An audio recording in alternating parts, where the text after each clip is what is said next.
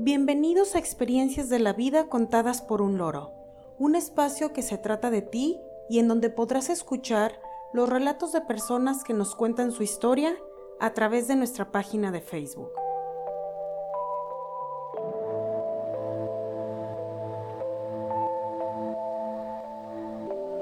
Hoy es 20 de octubre de 2020 y dedicamos este capítulo número 37 a Cuéntanos un secreto. Los invitamos a quedarse con nosotros a escuchar las historias que nos hicieron llegar.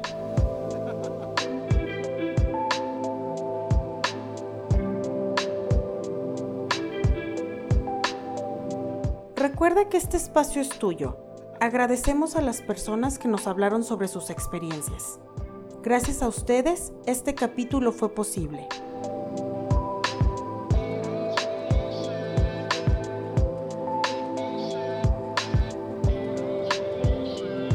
Nuestra primera historia se titula Fuga Secreta.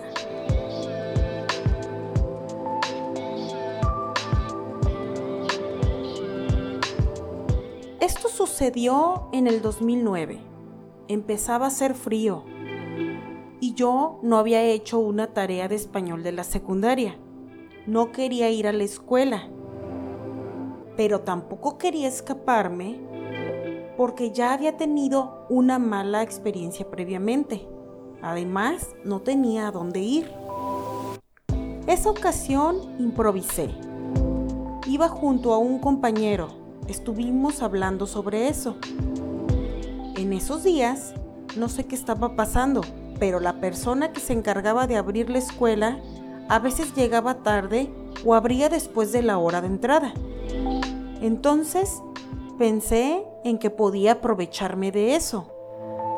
Llegamos y vimos que efectivamente aún no abrían la escuela.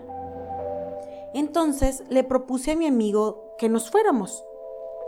Al final, él no se atrevió y se quedó en la escuela, pero yo sí opté por irme.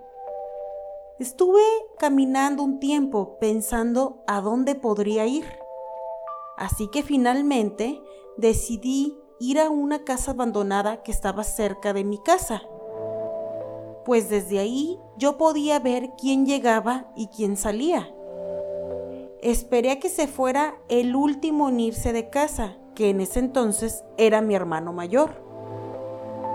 Para mí fue bastante cómodo llegar y acostarme a ver la tele, aprovechando que nadie estaba para preguntarme el por qué no había ido a la escuela. Incluso desconecté el teléfono por si alguien llamaba. Ese día nadie se enteró, así que no hubo consecuencias. Me salí con la mía.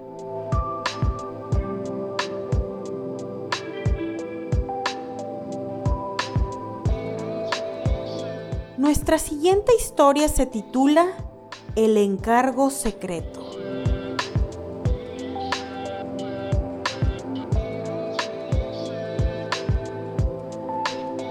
Cuando tenía 12 años, mi abuelita se enfermó y estuvo bastante grave. Fueron aproximadamente tres meses en los que ella sufrió por su enfermedad. Yo era muy unida a ella y pasaba a verla a casa de la tía que la cuidaba todos los días. Un día, en modo de complicidad, mi abuelita me pidió un favor me dijo que fuera a su casa a buscar un pequeño estuche en donde estaban unos aretes de plata, un dije y un anillo. En cuanto los tuve en mis manos, me contó que esas joyas pertenecían a su abuela. Luego me pidió guardarlas bien y me dijo que si ella moría, debía dejar el estuche entre las cosas de mi mamá sin que ella supiera cómo llegó ahí. Me pidió también que no se lo dijera a nadie. Le pedí que no pensara en morir, que yo la quería mucho. Pero aún así, ella me hizo prometer que haría todo tal cual como ella me lo había pedido. Pasó el tiempo y mi abuelita desafortunadamente falleció. Un día, después del funeral, hice lo que me había pedido. Dos días después, mi mamá encontró entre sus cosas el estuche y lloró mucho. Me contó que tenía más de 30 años sin ver esas joyas, que cuando era joven, ella y mi tía habían peleado horriblemente por ellas, al grado de que mi abuela les prometió que no volverían a verlas hasta que ella se muriera, que después de muerta se encargaría de entregárselas a quien realmente les mereciera. Obviamente mi tía y mi mamá nunca creyeron que esto iba a pasar. Hasta la fecha no le he dicho a mi mamá sobre el encargo de mi abuela.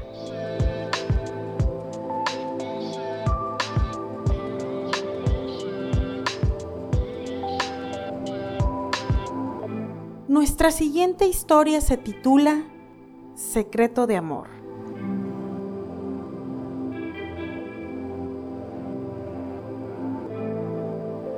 Una noche, hace 10 años, fui a una fiesta en donde conocí a un hombre sumamente guapo. No dudé en acercarme a él para conocerlo. Hablamos durante horas y obviamente volví enamorada a mi casa al día siguiente. Después, cada vez que se me presentaba la ocasión, trataba de frecuentarlo. Realmente sentía química entre nosotros. Yo estaba lista para decirle lo que sentía por él. Pero un día, dos amigas que también lo conocían, me dijeron que mejor me alejara, pues él tenía novia. Realmente me gustaba, pero de inmediato dejé de frecuentarlo, pues no quería problemas.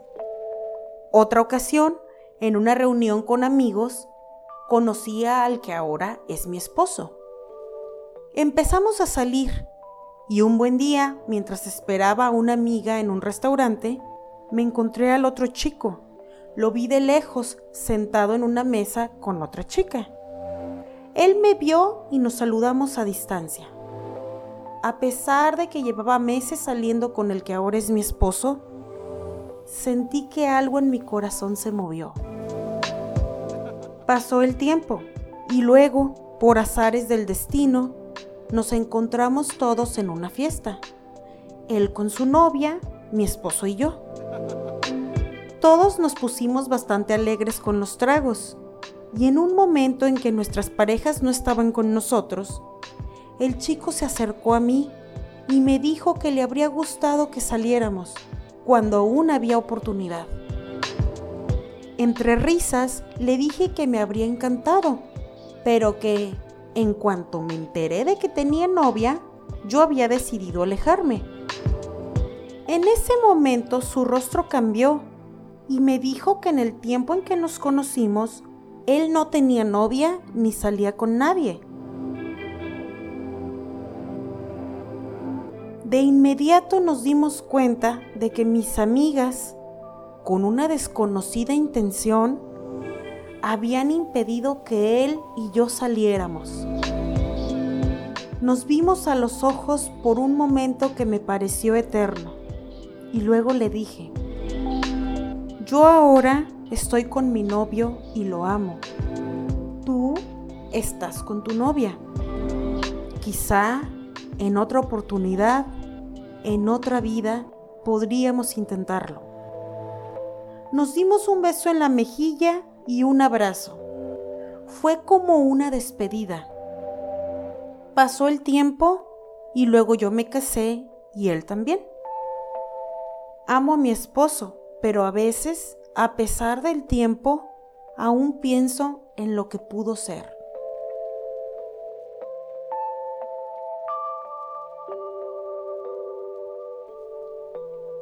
Nuestra última historia se titula Secreto Laboral.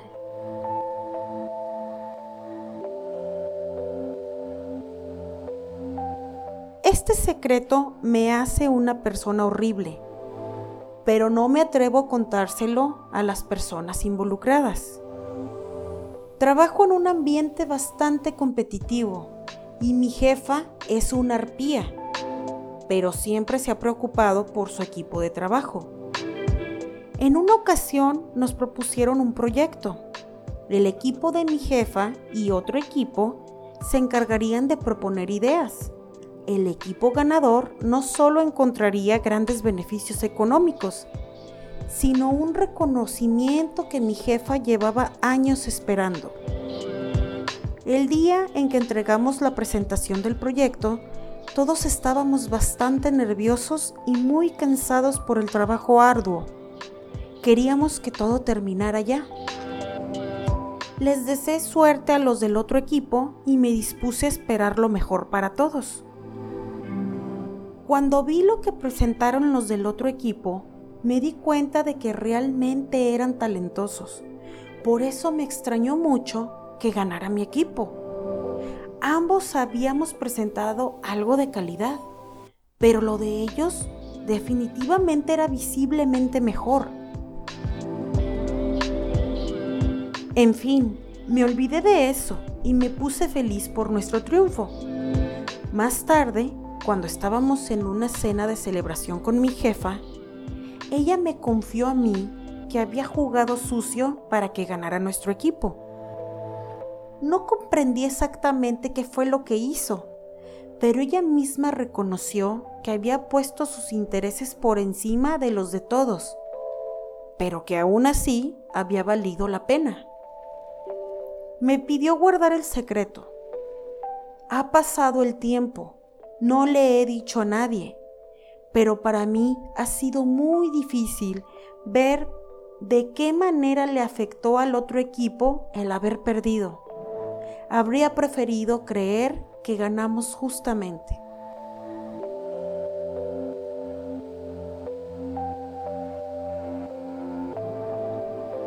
Agradecemos a quienes nos compartieron sus historias.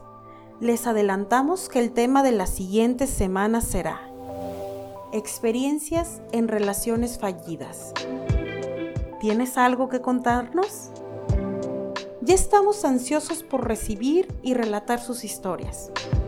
Deseamos que todos ustedes se encuentren a salvo. Envío un saludo a mi familia y amigos. A pesar de la distancia, siempre están en mi mente y corazón. Que tengan todos un excelente día. Muchas gracias por escucharme. Esto fue Experiencias de la vida contadas por un loro.